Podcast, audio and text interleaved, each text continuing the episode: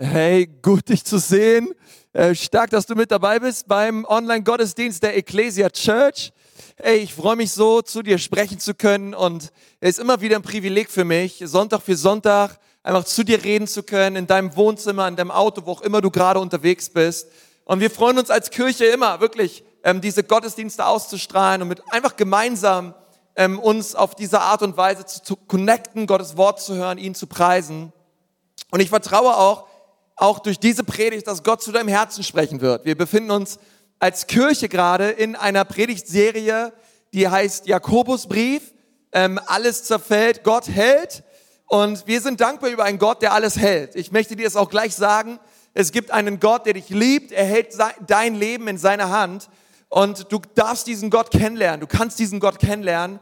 Und wir reden ähm, die letzten Wochen über den Jakobusbrief. Das ist ein Brief im Neuen Testament und wir gehen da so Vers für Vers durch. Und wenn du jetzt ähm, da noch nicht mit dabei warst, du hast die letzten Wochen verpasst oder schaust heute das erste Mal dazu, ich möchte sagen, man kann immer quer einsteigen, man kann bei uns immer einfach einschalten, mit dabei sein. Wir freuen uns einfach, dass du da bist. In den letzten Wochen ging es um verschiedene Themen. Es ging darum, hey, welche Worte sprechen wir? Ähm, wie gehen wir in Zeiten von Versuchungen und Prüfungen um? Hey, es ging darum, wie können wir Gott vertrauen, wenn um uns herum alles zerfällt. Und heute reden wir über ein weiteres sehr praktisches Thema und zwar übers Geld. Und ist ja klar, weil dieser Brief ist so praktisch und Jakobus ist einer, der die Dinge einfach anspricht, wie sie sind. Und natürlich spricht er auch über Geld. Okay? Und ähm, bevor du gleich ausschaltest, ich möchte dir sagen, keiner will dein Geld, okay? Keiner fordert dich jetzt hier auf, irgendeinen Link anzuklicken und irgendwas zu überweisen. Aber Gott möchte heute mit uns über unsere Haltung reden. Unsere Haltung gegenüber Materialismus, unsere Haltung zum Geld. Und ich habe der Predigt heute den Titel gegeben, wie sehr hängst du am Geld? Wie sehr hängst du am Geld? Frag mal das deinem Nachbarn gerade, dreh dich mal zur Seite, sag mal, hey, wie, wie sehr hängst du eigentlich am Geld? Und ich glaube, wir alle ähm, mehr oder weniger, ähm, ja, haben so Seasons, auch, auch so Zeiten in unserem Leben, wo wir wirklich über Geld nachdenken, an Geld hängen, ja, ich glaube, du wärst erstaunt darüber, wie häufig du übers Geld nachdenkst. Ich glaube, würde man das mal so aufnehmen, die Woche über, ich glaube, wir alle bewegen eigentlich so, wenn es ums Geld geht, wir alle denken ziemlich häufig darüber nach, wenn wir ehrlich sind. Und deswegen ist es auch Gott wichtig, wie wir übers Geld denken. Weil Gott sind die Dinge wichtig, die dir wichtig sind. Ja, ähm, Gott, Gott bewegen auch oft die Dinge, die uns bewegen. Und deswegen möchte Gott, dass wir in Beziehung zu Geld einfach eine gesunde Haltung haben, befreit sind, um großzügig leben zu können. Und wenn du mal deine Bibel dabei hast, dann hol die mal jetzt raus, hol doch was zum Schreiben raus. Und wir wollen heute mal gemeinsam Jakobus 5 anschauen, die Verse 1 bis 6. Jakobus 5, 1 bis 6. Schau mal, was Jakobus sagt. Er sagt, nun zu euch, ihr Reichen.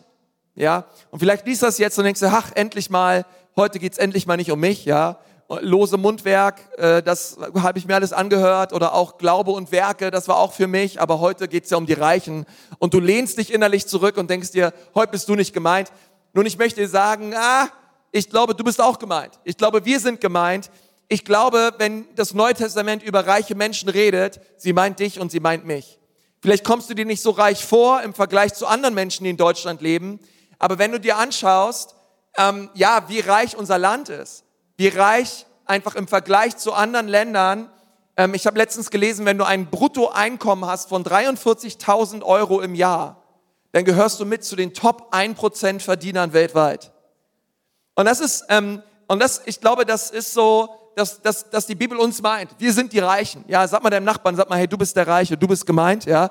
Ähm, es ist keine Predigt, wo wir uns einfach zurücklehnen und sagen, endlich redet hier der Pastor mal über die Reichen, ja und gibt denen oben eine rauf oder so, keine Ahnung. Nein, nein, wir sind gemeint. Und er sagt hier, ähm, er, sagt, er sagt, weint und klagt das Elend, das über euch kommt, über das Elend. Vers 2, euer Reichtum wird dann verfault und eure Kleidung ein Fraß für die Motten geworden sein. Euer Gold und Silber wird verrostet sein und dieser Rost wird euch anklagen und euer Fleisch wie Feuer fressen. Selbst in diesen letzten Tagen habt ihr Reichtümer gehortet. Sag mal alle gehortet.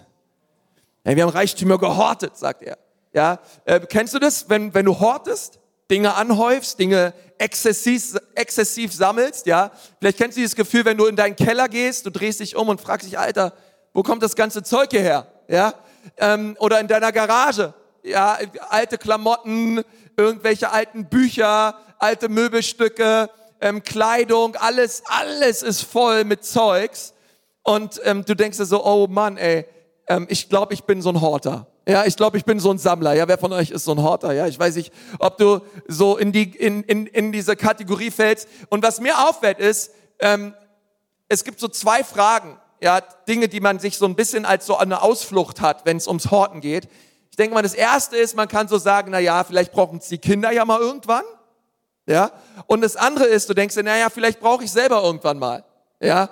Ähm, und beides führt dazu, dass man sammelt und hortet und häuft und sammelt und hortet und häuft. Ähm, ich möchte mal einen guten pastoralen Rat geben. Wenn du irgendetwas ein Jahr lang nicht angefasst hast oder gebraucht hast, come on, weg damit, okay? Ähm, verschenke es, verkauf es, Wertstoffhof, keine Ahnung, ja, überleg dir was, aber das ist ein befreiendes Gefühl, ja, wenn man, ah, wenn man Dinge mal wegtut, ja, Ballast mal wegwirft und ähm, einfach mal ausmistet, okay? Ich glaube, das ist immer wieder wichtig. Aber Jakobus redet hier über Reiche und die haben jetzt nicht im Keller irgendwelche alten Möbelstücke gehortet oder irgendwelche alten Kleiderstücke, sondern er sagt, sie horten Geld, sie horten Gold, sie horten Silber. Und dann sagt er in Vers 4, hört doch, wie der Lohn, um den ihr die Erntearbeiter betrogen habt, zum Himmel schreit. Das Geschrei der Arbeiter ist vor dem Herrn, den Allmächtigen, gekommen. Ihr habt den Luxus auf der Erde genossen und euch noch am Tag eurer Schlachtung gemästet. Ihr habt den Gerechten verurteilt und getötet und er hat euch nicht widerstanden. Nun, was Jakobus hier tut, ist, er geht schon ziemlich hart mit, mit diesen Reichen ins Gericht. Es gibt viele Diskussionen über, diesen, über diese Verse, wenn man sich ja, Kommentare durchliest, Bibelkommentare durchliest. Weil viele sich fragen, hey, warte mal, geht's hier um Christen oder Nicht-Christen? Und, und, und ich möchte gleich sagen, ich glaube, es geht um Christen. Ich glaube, Jakobus spricht hier zu Christen in der Gemeinde in Jerusalem, die wohlhabend waren, die reich waren. Und er sagt zu ihnen unterm Strich, hey, ihr habt so viel Geld und wie, wie könnt ihr auf eurem ganzen Geld sitzen und gleichzeitig mit ansehen, wie so viele Geschwister in der Gemeinde arm sind, am Existenzminimum sich befinden, aber ihr häuft euch euer Geld einfach an. Und Jakobus war stinksauer. Er hat sich so aufgeregt über diese Leute. Und ich frage mich so, hey, krass, ich meine, er, er, er ist ja so direkt, oder? Er ist, das sind so harte Verse. Hätte ich die Wahl, am liebsten wahrscheinlich hätte ich über diese Verse nicht predigen wollen. Aber es ist jetzt, es hört sich nicht sehr freundlich an, was er sagt. Es ist jetzt nicht so, wo man so sagt, wow, hm, okay, ja, du bist zwar reich, aber ist schon okay, wird schon irgendwie werden, leb einfach wie du willst oder so. Nein, nein, nein, sondern er geht ziemlich hart ins Gericht mit Leuten, die Gelder anhäufen, die Reichtümer horten, okay?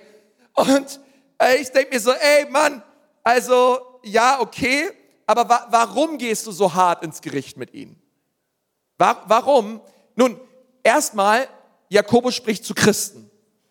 Ich meine, warum sollte er auch zu Nichtchristen sprechen? Es ist ja eine, ein Brief an die Gemeinde in Jerusalem. Oder? An jüdische Gläubige. Er spricht zu Christen.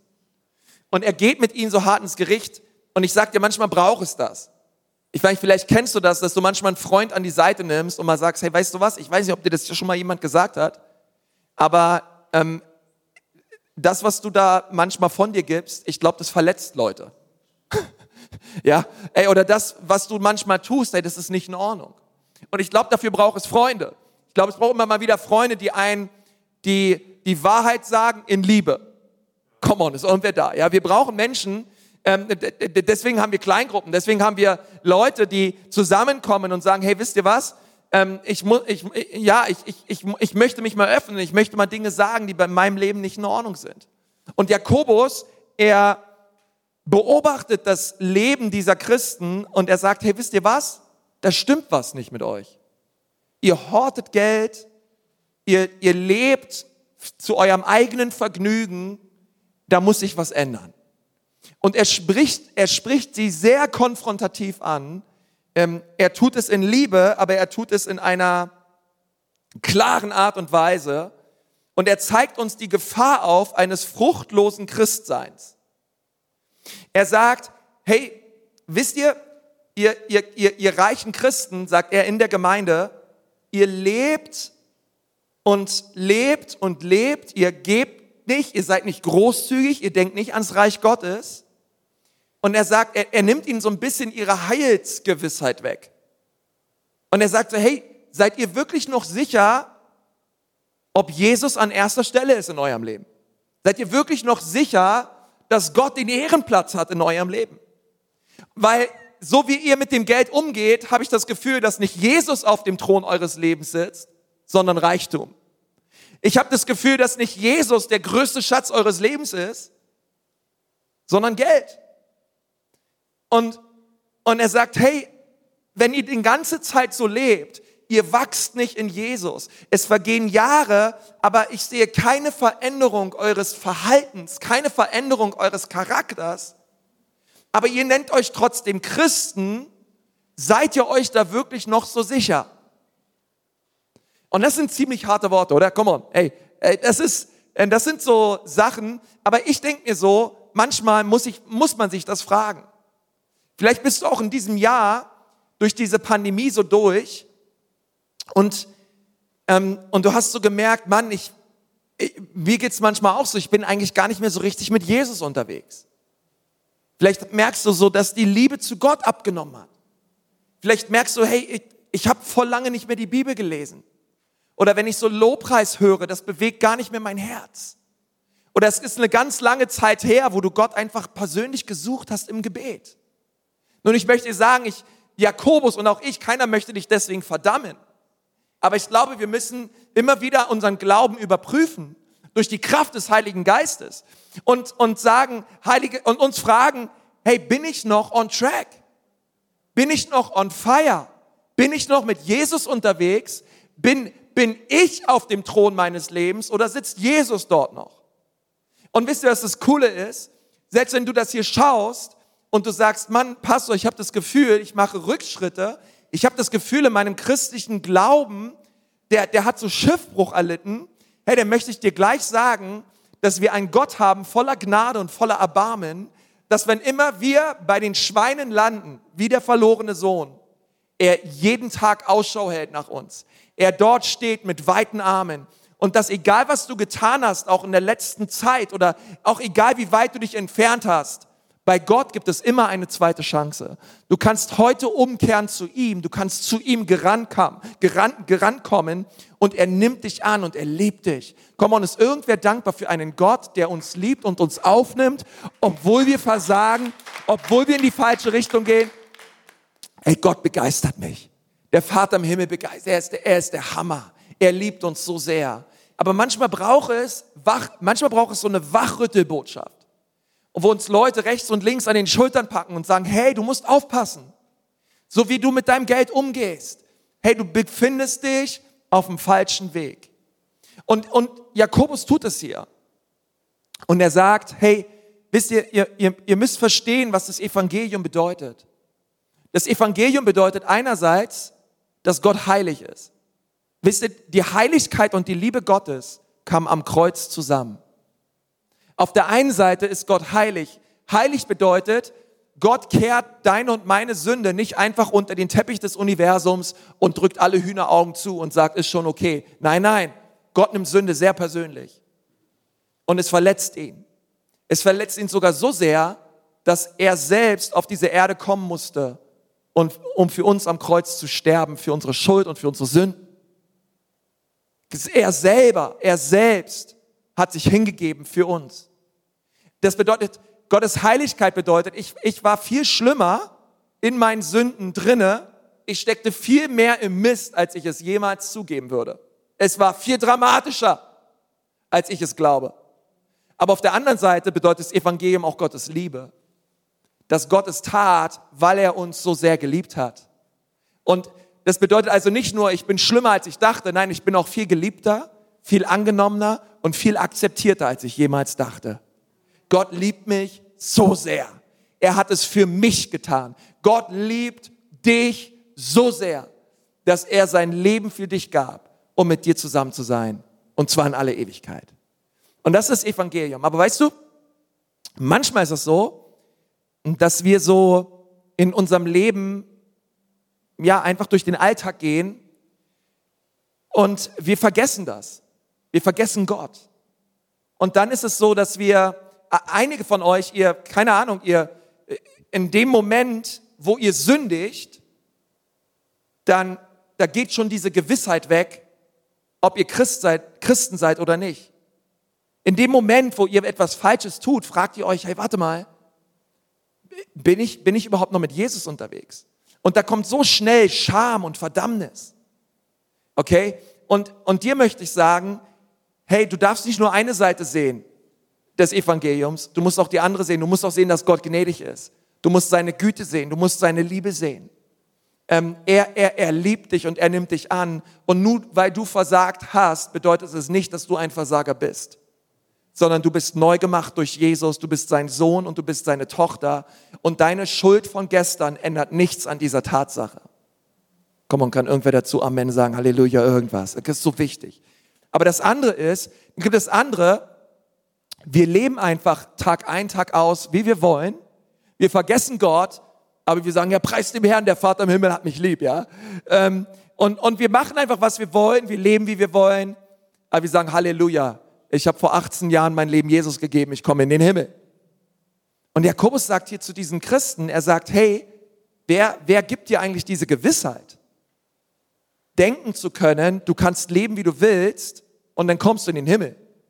Sondern er, er hinterfragt das so ein bisschen. Okay, er nimmt, er, er nimmt, er sagt nicht zu ihnen, ihr seid keine Christen, aber er, er nimmt ihnen diese Bequemlichkeit weg. Und er sagt, hey Leute, ihr könnt so nicht weiterleben. Denn denn ja, Gott ist ein Gott der Liebe, aber Gott ist auch heilig. Und Gott, und Gott will, dass wir gehorsam sind, unser Kreuz auf uns nehmen und ihm nachfolgen. Es geht darum, dass nicht länger du lebst und ich lebe, sondern Jesus lebt nun in uns. Und er bringt das ganz klar auf den Punkt und er sagt es zu diesen Christen in Jerusalem. Und ich glaube, das ist so eine wichtige Botschaft auch für uns heute. Immer wieder zu verstehen, Gott ist heilig und Gott ist Liebe. Beides kommt zusammen am Kreuz. Und dann sagt er ihnen zwei Dinge. Und ich möchte dich mal einladen, hol mal deinen Stift raus, schreib das mal auf. Er redet mit ihnen direkt über Materialismus. Er sagt erstens, er sagt, Gott ist nicht gegen Reichtum, aber Gott ist gegen Gier. Gott ist gegen Gier. Nun, Gott, Gott, hat, Gott hat per se erstmal kein Problem mit Reichtum. Es gibt ja sehr reiche Menschen in der Bibel. Abraham war reich, Hiob war der reichste Mann zu seiner Zeit, der jemals lebte, ja. Salomo, König David, hey, das waren sehr, sehr reiche Menschen, die Gott geliebt hat und die, die selber auch mit Jesus unterwegs waren. Ähm, wir lesen im Neuen Testament Josef von Arimathea, der das Grab Jesu ähm, bereitstellte. Er war ein sehr reicher Mann. Oder Barnabas. Wir wissen, dass Barnabas, der Jünger Barnabas, sehr reich war, weil er sehr viel von seinem Eigentum in die Jerusalemer Gemeinde spendete. Also Gott hat kein Problem mit Reichtum, aber er hat ein Problem damit, wenn wir Reichtum gebrauchen, um uns selber, ja, selber damit zu bereichern, um unser eigenes Reich zu bauen und nicht sein Reich. Wenn wir einfach nur mehr wollen, weil wir mehr wollen. Und es gibt so Leute, die sagen, ja, aber ja, es ist ja klar, ich meine, Geld ist ja, Geld ist ja böse. Ja, man sollte sich davon, äh, besser ist, du hast so wenig wie möglich. Nun, es, die Bibel sagt nicht, dass Geld böse ist. Schau mal 1. Timotheus 6, Vers 10. Denn die Liebe zum Geld ist eine Wurzel für alles Böse. Das bedeutet, Geld ist erstmal an sich neutral. Aber die Liebe zum Geld, die Liebe zum Materialismus, die Bibel sagt, hey, das ist, das ist tödlich, hey, das macht dich kaputt. Und das zweite ist, Geld ist zum Segnen da, nicht zum Horten. Geld ist da, damit es durch dich durchfließt und andere Menschen segnet. Aber es ist nicht da, es, es soll nicht bei dir aufhören. Ja, einfach nur zu sagen, ich horte Geld und horte Reichtümer. immer und immer mehr. Schau mal, was in Jakobus 5, Vers 3 steht. Selbst in diesen letzten Tagen habt ihr Reichtümer gehortet. Ihr habt allen Luxus auf der Erde genossen und euch noch am Tag eurer Schlachtung gemästet. Und Jakobus sagt hier, hey, ihr Christen, ihr habt, ihr habt den ganzen Reichtum gehortet, um ihn zu verprassen im Luxus, um euch selber zu bereichern, große Häuser zu haben, viele Autos zu haben. Und Jakobus, er, er kann es nicht verstehen, warum die, warum die reichen Christen in der Jerusalemer Gemeinde so mit den Finanzen umgegangen sind. Und er sagt zu ihnen, hey, ihr habt euch hier schuldig gemacht. Und ihr habt euch schuldig gemacht einfach an diesem einen Punkt. Ihr habt Reichtümer gehortet. Nun, ich möchte gleich sagen, Gott ist nicht, nicht gegen Sparen. Aber es gibt einen großen Unterschied zwischen Sparen und Horten. Sparen bedeutet, ich lege mir Geld zur Seite, ähm, um mir, ja, um, um zu sparen, um vielleicht mit der Motivation, es irgendwann zu investieren, ähm, weil ich mir was kaufen möchte oder keine Ahnung. Aber Horten bedeutet, ich, ich, ich, ich lege Geld zurück, ähm, weil es mir Sicherheit gibt. Die Motivation ist eigentlich oft Angst oder Stolz. Und das ist keine gute Motivation. Ich meine, gerade momentan in dieser Pandemie, ja, letztens war ich wieder Lebensmittel einkaufen und ähm, da, da waren, war schon wieder Klopapier fast weg. Ja, da kam der Mitarbeiter an vom Lebensmittelladen, schaut mich nur an und sagt nur so, ich kannte den, der sagt so, ja, es geht schon wieder los, es geht schon wieder los. Sagt man deinem Nachbarn, es geht schon wieder los. Ja, das ist, ähm, warum, warum horten die Leute Klopapier? Ich verstehe es bis heute nicht, aber ich glaube, die Grundmotivation ist irgendwie Angst oder Sorge. Anders kann ich mir das nicht erklären. Ja? Ähm, warum horten die Leute Geld? Es ist Sorge. Es ist Angst. Meine Sicherheit ist nicht Jesus, meine Sicherheit ist mein Geld. Deswegen findet man manchmal, nachdem irgendwelche älteren Leute gestorben sind, irgendwelche Matratzen, wo Hunderttausende Euros drin waren, wo ältere Leute drauf geschlafen haben. Und du denkst, ey Mann, schade, schade. Man kann so viel Gutes damit machen. Ja? Und ich denke so, hey, Gott, Gott, Gott, Gott, Gott, Gott möchte, dass unsere Denkweise sich verändert, wenn es ums Geld geht. Gott möchte, dass sich deine Denkweise verändert. Schau mal, ich habe mal so eine Grafik mitgebracht, die bringt das, was Jakobus sagt, ähm, ziemlich gut auf den Punkt. Und zwar siehst du ganz oben an der Spitze dort stehe ich. Ja, dort stehe ich mit meinen Bedürfnissen. Und das allererste, die allererste Priorität meines, meines Ichs ist mein Leben. Das sind meine Ausgaben. Das ist mein Urlaub. Das sind meine Verträge. Das ist das, was ich will, wann ich es will. Ich will leben und zwar gut. Meine zweite Priorität ist vielleicht sparen. Ja, naja, ich habe gehört, sparen soll auch noch ganz gut sein ähm, also lege ich mir mal ein bisschen was zur Seite, vielleicht geht ja die Waschmaschine kaputt, ähm, alles kein Problem. Aber nachdem ich gelebt habe, nachdem ich gespart habe, dann schaue ich mal, ob ich davon vielleicht nochmal zehn Prozent in die Gemeinde gebe. Oder dann schaue ich, ob da nochmal irgendwie was übrig bleibt für andere. Okay? Und das ist, ihr Lieben, das ist, das ist dieser Mindset, den Jakobus so ankreidet in der Gemeinde. Er sagt, oben steht ihr, es, steht, es, es geht euch um euch, es geht euch um Eigenliebe, um Selbstgefälligkeit und es geht euch nur um euer eigenes Leben. Und das, und das zerbricht sein Herz. Und weißt du, was Gott möchte? Gott möchte deine Denkweise verändern. Er möchte, dass du das, was du hier siehst, auf den Kopf stellst, okay? Schau mal, ähm, wie, wie, wie sich das Jakobus, wie die Bibel sich das vorstellt ähm, nicht wir stehen oben, sondern er möchte, dass wir ein Reich Gottes Denken bekommen. Die Bibel möchte, dass wir Gott an erste Stelle setzen. Schaut mal, ähm, wenn wir Gott nach oben stellen, dann dreht sich all das auf dem Kopf. Das bedeutet, meine erste Priorität bin nicht mehr ich und das, was ich möchte, sondern meine erste Priorität ist Gott und das, was er will. Es ist sein Reich. Die Bibel sagt, trachtet zuerst nach dem Reich Gottes und alles andere alles Leben, alles Sparen, alles was kommt, wird genau richtig fallen. Aber ich muss Gott an erste Stelle setzen. Und ich glaube, dass Gott, je, Gott möchte das hineinpacken in unsere Herzen zu sagen, hey, zuallererst möchte ich geben. Zuallererst möchte ich großzügig sein.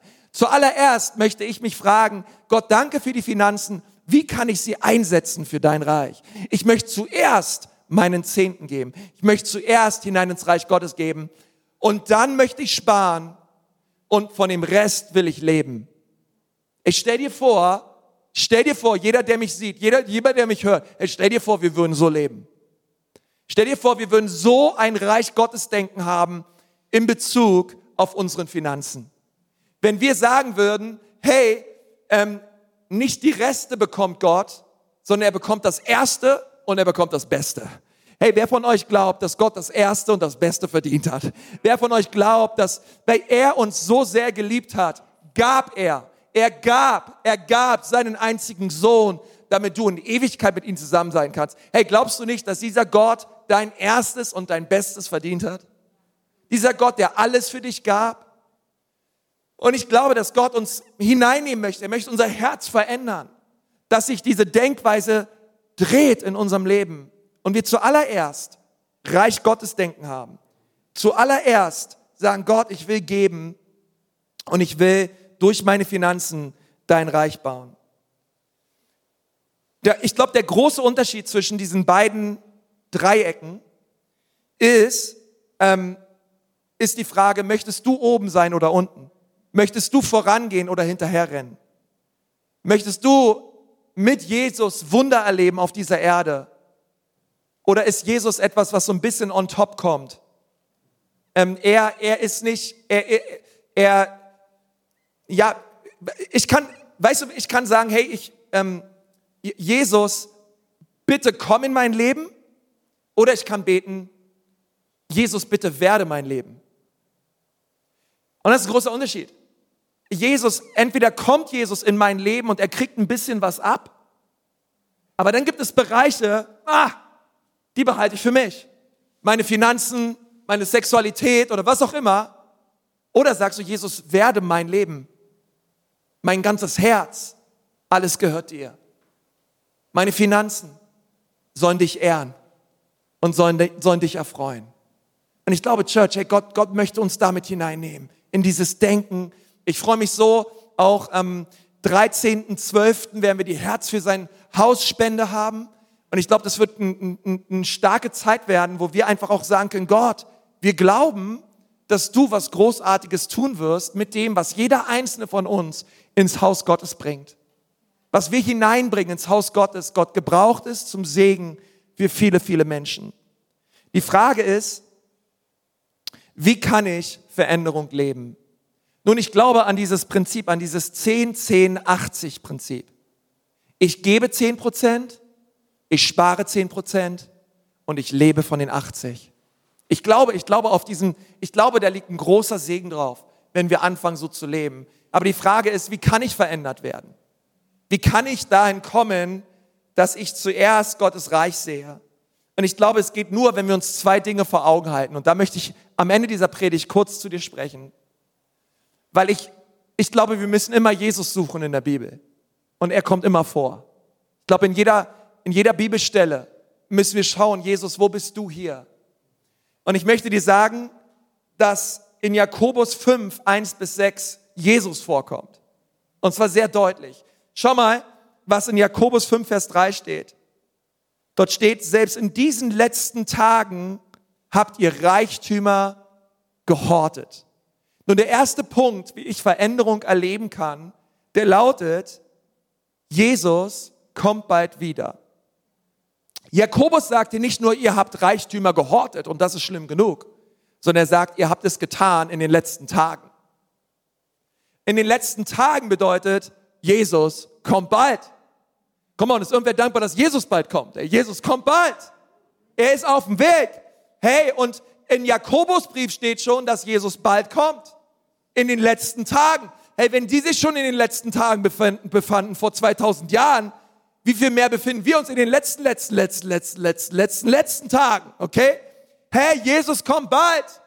Und er sagt, hey, wie könnt ihr eure Finanzen so horten, so anhäufen und so sammeln, aber ihr wisst, ihr werdet eines Tages vor Jesus stehen. Und ihr werdet es verantworten müssen. Was habt ihr mit dem Segen getan, den ich euch gegeben habe? Habt ihr es nur für euch selbst benutzt? Oder habt ihr es investiert in meinem Reich zum Segen für andere Menschen? Hey, und das ist powerful. Und weißt du, als ich darüber nachgedacht habe, äh, das Beispiel ist mir erst heute Morgen gekommen, aber da musste ich an so einen Trichter denken. Weißt du, wenn du so lebst, dass du die Spitze des Eisbergs bist, ja, du bist die Spitze. Es geht hier um dich. Dann kommt dein Leben, dann kommt Sparen und dann kommt Geben. Ich möchte dir sagen, wenn Gott ist reich, wenn der Himmel offen ist über dir, er hat sehr wenig Fläche, wo der Segen Gottes auf dich herabregnen kann, wenn du hier oben bist. Die Fläche des Segens ist sehr gering. Und weißt du, was das bedeutet? Das bedeutet, dein Geben ist sehr zerstreut. Es geht in unkontrolliert in alle Richtungen. Aber weißt du was, wenn du das Ganze drehst und du sagst, nicht stehe ich, ich hier oben, sondern Gott und sein Reich, dann ist die Fähigkeit, dass Gottes, dass der Himmel offen ist und Gottes Reich und Gottes Segen und seine Gunst auf dein Leben kommt, die Angriffsfläche ist sehr groß. Es ist sehr viel Regen, der dort auf dein Leben kommt. Und weißt du, was das bewirkt? Es bewirkt, dass dein Geben, dass deine Großzügigkeit sehr fokussiert ist.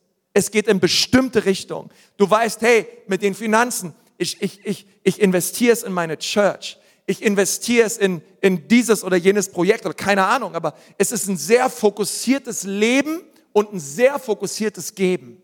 Und da möchte Gott dich hineinführen. Gott möchte dein Leben segnen. Gott möchte dein Leben segnen mit Gutem. Aber er möchte, dass der Segen nicht hier aufhört, sondern er segnet dich, damit du ein Segen wirst für andere. Er kommt bald. Und das Zweite, was er sagt, und das finde ich krass, schau mal, was in Vers 6 steht. Jakobus 5, Vers 6. Ihr habt den Gerechten verurteilt und getötet und er hat euch nicht widerstanden. Nun, den Gerechten das ist nicht irgendwer. Das sind nicht, das sind nicht die, die Arbeiter gewesen, die, die sie um ihren Lohn geprellt haben, sondern das war dieser, dieser Gerechte, von dem Jakobus hier redet, das ist Jesus. Jesus ist der Gerechte. Ihr habt den Gerechten durch euer Verhalten auch. Ihr habt ihn verurteilt und getötet. Er hat euch nicht widerstanden. Das zweite ist, ich muss mir vor Augen halten, dass Jesus bereitwillig für mich starb.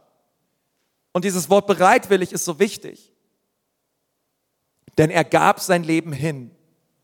Ich glaube, umso mehr ich verstehe, was das Evangelium bedeutet, umso mehr ich verstehe, wie sehr Gott gab, wie sehr Gott mich liebt in Jesus, umso mehr mein Herz zerbrochen ist und offen ist für die Liebe Gottes, umso mehr werde ich geben, umso großzügiger werde ich sein. Das Evangelium verändert unsere Herzen.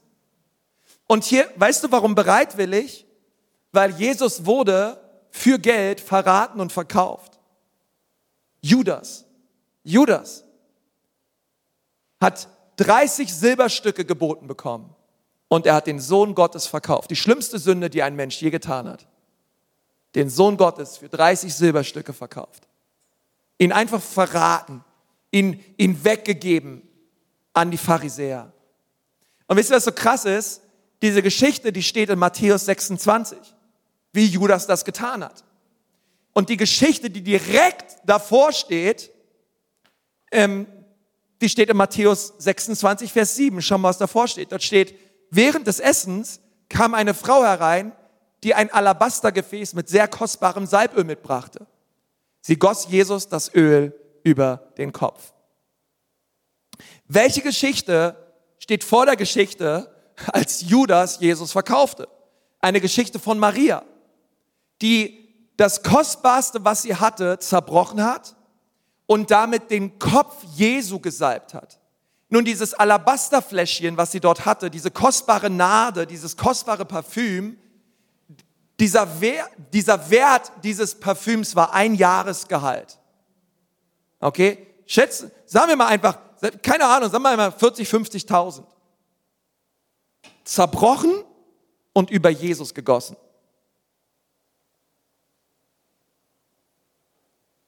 Stellt euch das vor, wie sie, wie, welchen Mindset sie hatte in Bezug auf Geld und Finanzen. Jesus, es gehört alles dir. Jesus, ich liebe dich.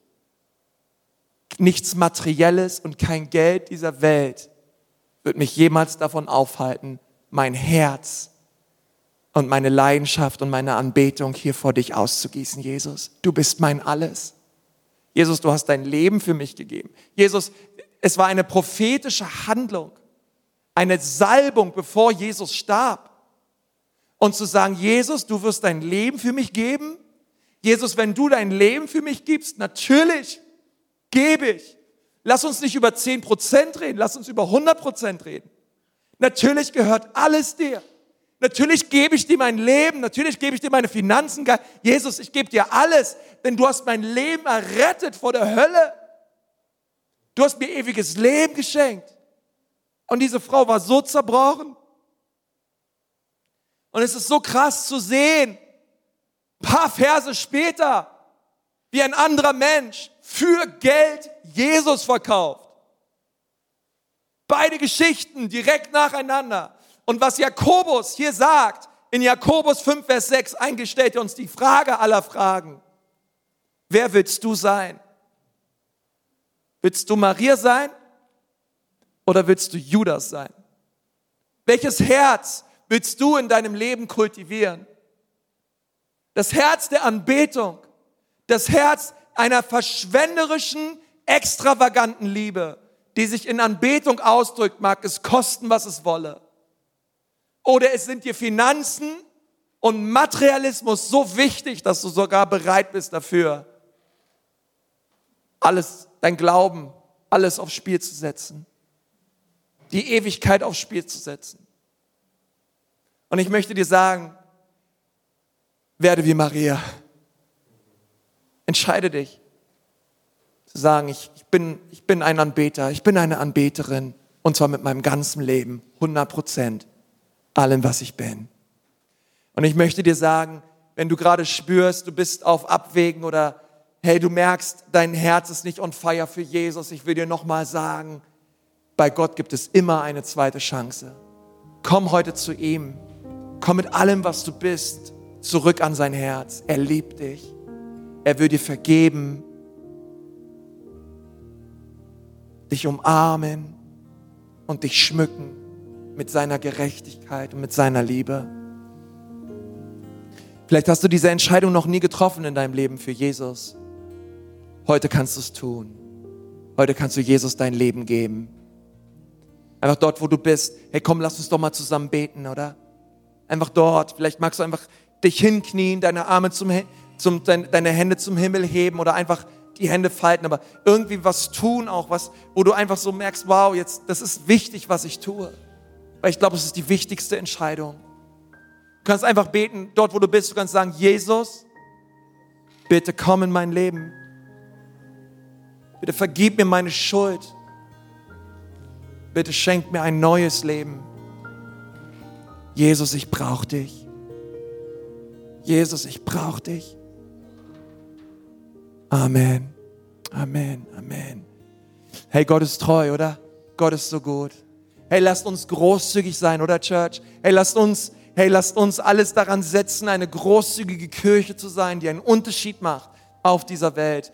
Hey, und wir feiern auch all die Leute, die heute ihr Leben Jesus gegeben haben. Hey, komm und lass uns den Leuten nochmal einen Applaus geben. Lass uns die einfach gemeinsam feiern. Hey, Gott ist gut. Gott ist gut. Amen. Amen.